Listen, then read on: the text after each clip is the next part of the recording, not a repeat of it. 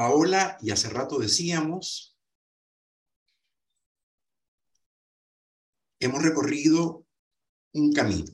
Han sido varias semanas, varios desafíos, varios coaching, conversaciones de todo tipo, con mi coach, con mi comunidad, en las presentaciones, con los libros, con los papers, pero sobre todo la más importante de todas, la conversación conmigo mismo. Durante todo este tiempo, que se han puesto como una cierta recurrencia conversacional para abordar los temas que se nos presentan. Algo así como, dicho en simple, frente a cada dilema que se me presenta, la pregunta que me emerge casi que en automático es, ¿qué conversación me hace falta para esto? Dado este problema, dada esta situación, dado esto que se nos presenta, ¿cuál es la conversación que me está haciendo falta? Y nada, lo que hemos hecho es tratar de construir una respuesta a esa pregunta. Durante todo este tiempo hemos estado construyendo la respuesta o una respuesta a esa pregunta. Y no se acaba. De hecho, esa pregunta en el último taller, el último día, la vamos a retomar. Porque al final, ustedes de aquí van a surgir, van a salir, no solo como líderes con una competencia conversacional distinta, sino sobre todo como seres humanos con la competencia de hacerse preguntas que nadie se hacía, que nadie se hace. Preguntas que abren mundos distintos, que abren posibilidades distintas. Es, desde nuestra mirada, un sello fundamental de un líder ontológico, la capacidad de construir preguntas que abren posibilidades. Rafael decía, segundo día de la primera conferencia, las posibilidades no son entes flotantes, las posibilidades son una propiedad emergente de las conversaciones que hacemos. ¿Queremos construir posibilidades? Pensemos las conversaciones que me hacen falta para habilitarlas y construirlas. En el territorio que sea, no importa, personal, afectivo, amoroso, laboral, de trabajo, en el territorio donde yo necesite armar, construir, generar algo distinto, es la conversación de ese tipo la que me pudiera estar haciendo falta. Y dentro de esto traemos una gran pregunta. ¿Cuáles son hoy en día las preguntas que el mundo empresa se está haciendo? Interesante. Interesante, estamos aquí 21 personas y probablemente ustedes, cada uno de ustedes, de acuerdo a la experiencia, al, al, al, área productiva donde cada uno está, al tipo de negocio al que se dedica, probablemente la respuesta va a ser particularmente distinta. Pero lo que me importa no es la respuesta, es la pregunta. ¿Cuáles son las preguntas que hoy el mundo empresa se está haciendo? Y para esto tengo que necesariamente ir, por ejemplo, a la última conversación que sí hizo en su evento, eh, en su congreso, donde él fue ratificado como jefe de Estado una vez más. Conocen a Xi, ¿verdad? ¿No lo conocen? Creo que tenemos un gran problema.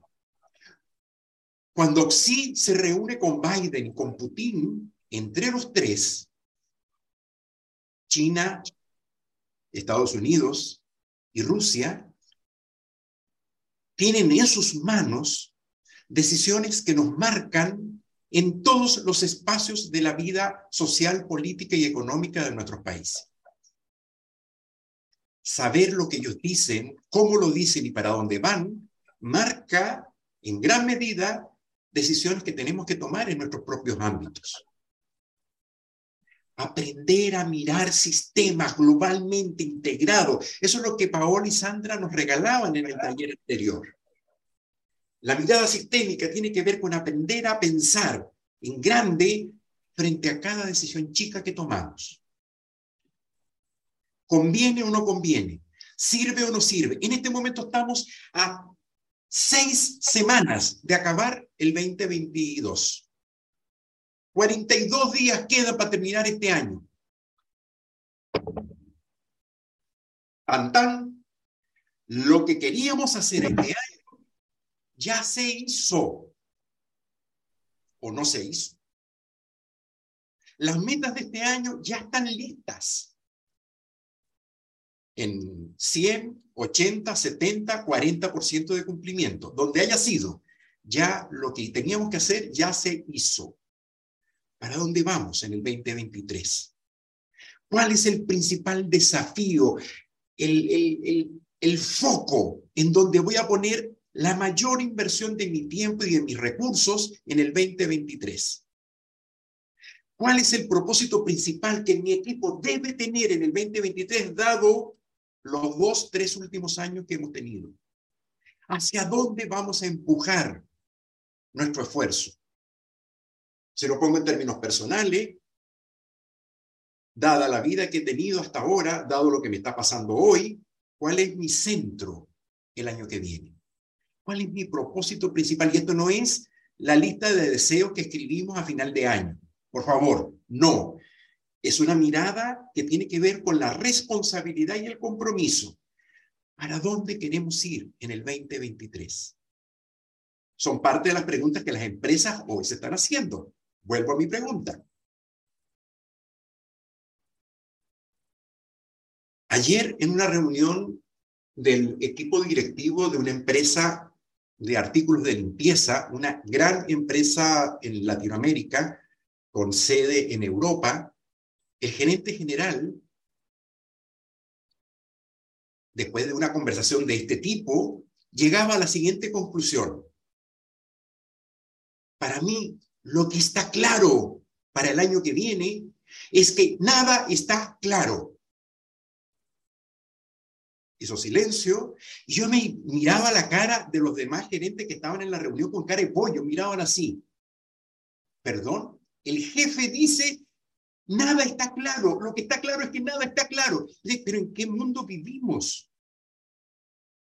Yo les miraba la cara a todos y efectivamente, de eso se trata. Es el mundo de la incertidumbre, de la variabilidad, de los cambios, de la obsolescencia permanente de todo lo que aprendí, que creí que hacía bien, ya no me resulta. Lo que me sirvió el año pasado, hoy ya no me sirve ni me va a servir el año que viene. Pretender seguir haciendo lo mismo para obtener resultados distintos termina siendo suicida. Queremos hacer cosas diferentes, queremos lograr cosas diferentes, pensemos en hacer cosas distintas. Y aquí viene ya como una derivada de esta como de este preámbulo, bueno, finalmente en la reunión de ayer lo que aparece como conclusión es el compromiso para trabajar en las distintas condiciones desde la plasticidad y flexibilidad de un equipo que se compromete a operar en la transformación y en el cambio. Claro, no fue tan fácil, no fue tan rápido, fueron dos horas de intensa conversación para que se dieran cuenta del mundo de oportunidades que representa la declaración. Para mí lo que está claro es que nada está claro. Hay un artículo que salió en agosto en la BBC se llama ¿Qué son las habilidades blandas? ¿Y por qué hoy en día cada vez más las empresas se fijan en eso para contratar sus equipos directivos? Se los voy a mandar. Se los voy a mandar para que lo tengan. Y en ese artículo dice, aprender a operar en mundos complejos, cambiantes, en donde lo que vamos aprendiendo se hace obsoleto muy rápidamente, lo que necesitamos instalar como habitualidad es aprender a conversar de una manera diferente. chan chan, tremendo. ¿Qué significa eso? Aprender a instalar todo lo que hemos aprendido en estos días, en estos meses, en nuestra cotidianidad organizacional, en nuestro ser líderes, en nuestros equipos de trabajo. Aprender a construir conversaciones poderosas, aprender a construir conectividad, aprender a construir hábitats emocionales de contención, cuidado, en donde la confianza emerja como un resultado que habilita el desafío, el atreverse, el error y las nuevas posibilidades. Y dentro de esto, una pregunta que emerge, ya es nuestra producción, aquí venimos con lo que nosotros pensamos, tiene que ver con ¿y de dónde me agarro para hacer todo esto? ¿De dónde me agarro? Ya, ya hablamos de que yo tengo que transformarme y yo necesito incorporar y, y mi acción individual me habilita a mí a ser mejor líder. Bien, check. Esa la tenemos. ¿Dónde necesitamos focalizar para hacer que sea posible conectividad, productividad, eficiencia, eficacia, mejorar el desempeño? Y creemos que hay dos, al menos, unidades básicas que son importantes fijar, mirar y hacerle preguntas. Una, unidades básicas dentro del mundo empresa. Una, todo lo que tiene que ver con los equipos de trabajo. Es decir, la unidad no está, la unidad básica de desempeño y de desarrollo no está en el buen gerente, está en el acto de constituirnos en líder de líderes que en colectivo y en equipos armamos lo que hay que armar. El sentido colaborativo, el sentido de integración. Sobre esto hemos trabajado bastante en este tiempo y en lo que viene. Unidad básica, el pensar los equipos como equipo. En, en, una reunión también reciente, hace poco tiempo, en una empresa de energía, de energía, sí, de generación de mm, generación alternativa de electricidad, es decir, generación de, de energías limpias es un equipo directivo que tiene una responsabilidad de construir paneles solares y proyectos de paneles solares. La pregunta que yo, les hacía a ellos es, ustedes, ¿por qué son equipo? Nuevamente, carepollo todos, así mirando, pero obvio, somos equipo porque nos nombraron, sí, ok, los nombraron, pero ¿por qué son equipo? ¿Qué los hace ser un equipo? Y a partir de eso se construye todo lo que son las competencias de constituirse en un equipo de trabajo. Primera unidad básica para reflexionar el mundo empresa. Segunda unidad básica, los procesos. La importancia de mirar los procesos. Lo que pasa cuando una acción se complementa con otra acción, se complementa con otra acción, y el conjunto de las acciones que están involucradas en ese proceso logran finalmente el resultado que necesitamos. Esto es un descubrimiento reciente, reciente digo yo, de finales del siglo pasado. Durante mucho tiempo, dame la lámina 4, por favor, Hugo, por durante mucho tiempo, pensar las organizaciones nos llevaba a este esquema que todos conocemos, los organigramas. Y en el organigrama aparece las funciones de cada área. Y en una mirada vertical, las líneas de autoridad que permiten y que acreditan o desarrollan lo que es posible implementar dentro de esa organización. Eh, obviamente hay cronogramas y cronogramas. Hay algunos muchísimo más complejos que este, que nos permiten ir viendo dónde está cada quien, lo que le toca hacer a cada quien y la posición horizontal y vertical que cada uno ocupa en el sistema para poder hacer lo que hacemos. Pero este modelo, que por mucho tiempo lo hemos usado y se sigue usando todavía, no nos permite entender cómo se realiza el trabajo, cómo se hace lo que se hace en la organización que nos toca mirar. nos permite saber dónde está cada quien y la función de cada quien. Pero cómo, cómo interactúan, de qué forma juegan las distintas eh, posiciones y posturas que están dentro de la organización. De esta forma, la tendencia más bien es a consolidar los silos, a consolidar las carpas propias y a consolidar un sentido de autoridad que tiene más que ver con el enfoque único que con el enfoque múltiple. ¿Se acuerdan de, de esa distinción? Hay un autor que se llama Michael Hammer, que en el año 93 publica un primer libro. Estoy seguro que alguna vez lo, vieron o escucharon esta expresión, la reingeniería de, los, em, de las empresas. Después yo les voy a mandar un listado de libros y de autores que nos parecen interesantes buscar como insumo para esto. Cuando yo revisé este autor hace algún tiempo atrás y me doy cuenta de cómo hemos venido operando de una cierta manera para entender las organizaciones y cómo Hammer nos abre la posibilidad de hacer preguntas distintas y de entrar, lame la lámina siguiente, por favor, Hugo, de entrar a hacernos la pregunta por el cómo ocurre el proceso de trabajo, es decir, la horizontalidad y la vinculación sistémica entre las distintas partes de la organización. Él lo llama los procesos. Mirar los procesos que ocurren. Por ejemplo, tenemos un gran proyecto y vamos al banco con nuestro proyecto y se lo entregamos al banco para pedir el crédito. A partir de allí, empieza un complejísimo proceso de verificaciones, de revisiones, de mm, investigación para ver primero la viabilidad del proyecto, las posibilidades que esto abre, el para dónde estamos yendo.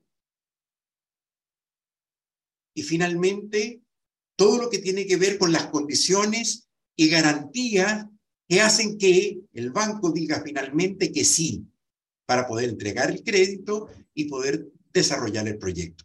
Miren todo lo que ocurre en los distintos estamentos del banco que además habilitan conversaciones más allá de lo legal, de la parte jurídica, de la parte política, de la parte ambientalista, de la parte incluso de recorrido histórico de ustedes como empresa cada vez que piden el crédito, de cuántos otros créditos también pidieron y cuáles fueron las condiciones en las que eso se desarrolló. O sea, es como un mundo complejo de distintas variables que son los distintos procesos que el banco implementa para poder llevar adelante la decisión de sí, adelante, aquí está aprobado o lamentablemente no reúne usted las condiciones para que se apruebe este crédito.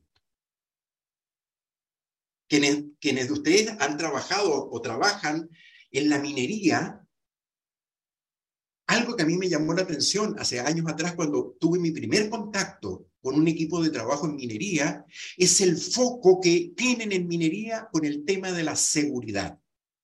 La seguridad es transversal, está en todo, atraviesa todo lo que hace la minería, todo, todo, todo.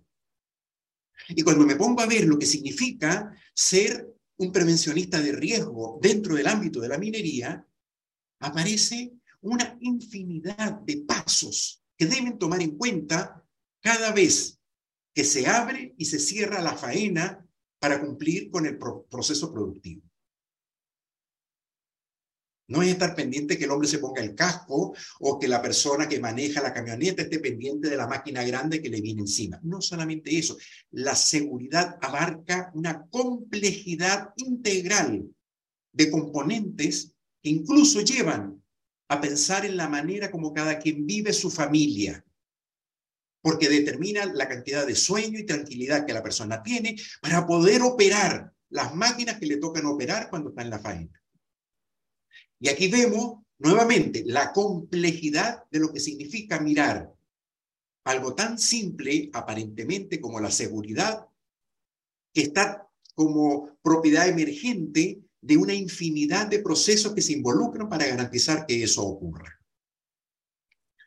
A partir de allí, tanto Hammer como otros autores también arman el siguiente modelo. Adelante el siguiente, por favor.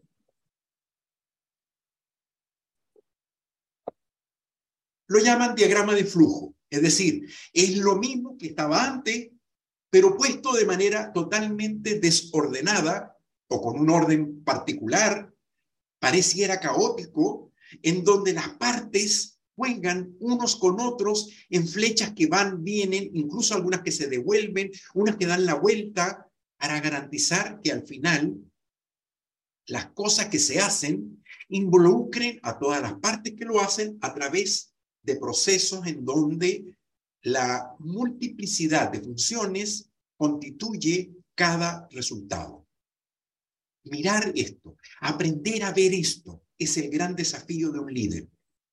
Aprender a ver los procesos que están involucrados, cómo ocurre cada paso, cada movimiento, cada función, cómo conversa y cómo se conecta una con la otra, cómo se distribuyen las funciones, qué hace cada equipo, qué hace en cada momento. Hay otro autor, Peter Drucker, Peter Drucker, Peter Drucker se pronuncia, supongo que ustedes lo han escuchado, lo han visto, es un filósofo de las organizaciones austríaco, él escribió en algún momento, no hay nada tan inútil como hacer con gran eficiencia aquello que no sirve para nada. Hay muchas redacciones de la misma idea. Pero una vez que nos damos cuenta, mirando los procesos, mirando este flujo enredado de los distintos movimientos que ocurren, vemos que hay personas que hacen excelentemente su trabajo, pero que no aportan ningún valor, que no agregan nada nuevo, es completamente inútil ese excelente trabajo que se hace. Y darse cuenta de eso nos permite entrar en el territorio de la eficiencia, de la eficacia, de la optimización de los recursos y de pensar de manera distinta todo lo que podemos hacer. Incluso nos vincula con otro espacio que tiene que ver con pensar las personas de una forma diferente. Otra gran pregunta que las empresas hoy se están haciendo. ¿Cuál es la atención que le damos a nuestra gente para acabar con el abandono, con la movilidad, con esta sensación de dos, tres años formando una persona y al tercer año se me va y tengo que contratar a alguien nuevo que tengo que volverlo a formar. O sea, todo lo que está pasando en el mundo de la movilidad laboral tiene que ver con aprender a construir hábitat en donde quien trabaja se siente parte de integrado en un proceso en donde lo que hago hace sentido. Microsoft hizo el año pasado una investigación en sus equipos de alto desempeño y llegó a la conclusión que lo que mantiene el alto desempeño y lo que mantiene que la gente no se le vaya es tan simple como construir sentido de lo que hago. Aquellos que tienen conexión con el sentido de lo que hacen logran mejores resultados, logran mejor desempeño, mejor conectividad y se mantienen dentro de la empresa. Construir sentido. Interesante. ¿Qué significa construir sentido? No lo vamos a ver ahorita, pero les dejo la pregunta. ¿Cómo construyo sentido con mi equipo, con la gente con la que me toca trabajar? Dame la siguiente lámina, por favor, Hugo. Y aquí aparece un cuadro en donde, tomado de, de, Michel, de Mitchell Hammer, en donde aparecen algunos elementos de lo que significa la reingeniería de los procesos. Primero, el levantamiento, el mirar dónde están, cuáles son los procesos que están ocurriendo dentro de mi propio equipo de trabajo, dentro de mi empresa. Evaluar la eficiencia, la efectividad, cuál es el valor agregado, un poco lo que decía Drucker. O sea, dónde efectivamente tenemos gente que hace muy bien lo que hace y aporta o no aporta valor con lo que está obteniendo. Y a partir del el levantamiento y de la evaluación, poder hacer el rediseño y reajustar en dónde queda cada quien para que efectivamente cada quien quede en donde mayor valor agrega. Verificar pedir retroalimentación, el arte de la retroalimentación de los equipos de alto desempeño, es decir, el uso de los juicios de manera virtuosa para hacer retroalimentación continua de dónde estamos, cómo estamos haciéndolo, de qué forma podemos mejorar y hacer preguntas que habiliten nuevas posibilidades. Todo lo que significa hoy el soporte tecnológico que sostiene y, le da eficiencia a nuestros modestos esfuerzos. Y finalmente, gracias Alex, eh, termina con la presentación, y finalmente poder instalar esta mirada de proceso como parte de mi cultura organizacional. Ya, Alex, listo la presentación, puede cerrar. Es decir, instituir lo que hacemos mirando procesos y construyendo lo que hacemos. Puede cerrar la presentación, por favor. Eh, Peter Drucker decía, también es un dicho de este autor austríaco, la cultura desayuna estrategia. Es decir, si no logramos instalar esta mirada sistémica global de procesos como una cultura, finalmente terminamos operando en silos, en chiquito, en mirada inmediata, eh, con, con, con metas cortoplacistas y con desconexión de unos con otros.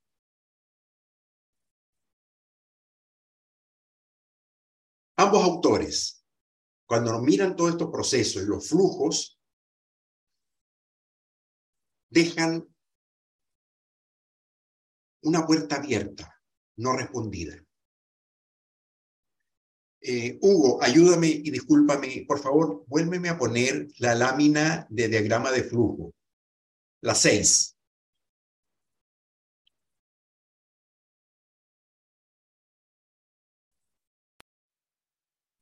Esa. Aquí, si se dan cuenta, entre todos los cuadros no se ve muy bien. Me comprometo para que el próximo taller con otro programa, no con ustedes, las flechas las vamos a, aumentar de tamaño. Aquí no se ven. Pero entre cada cuadro hay distintas flechas.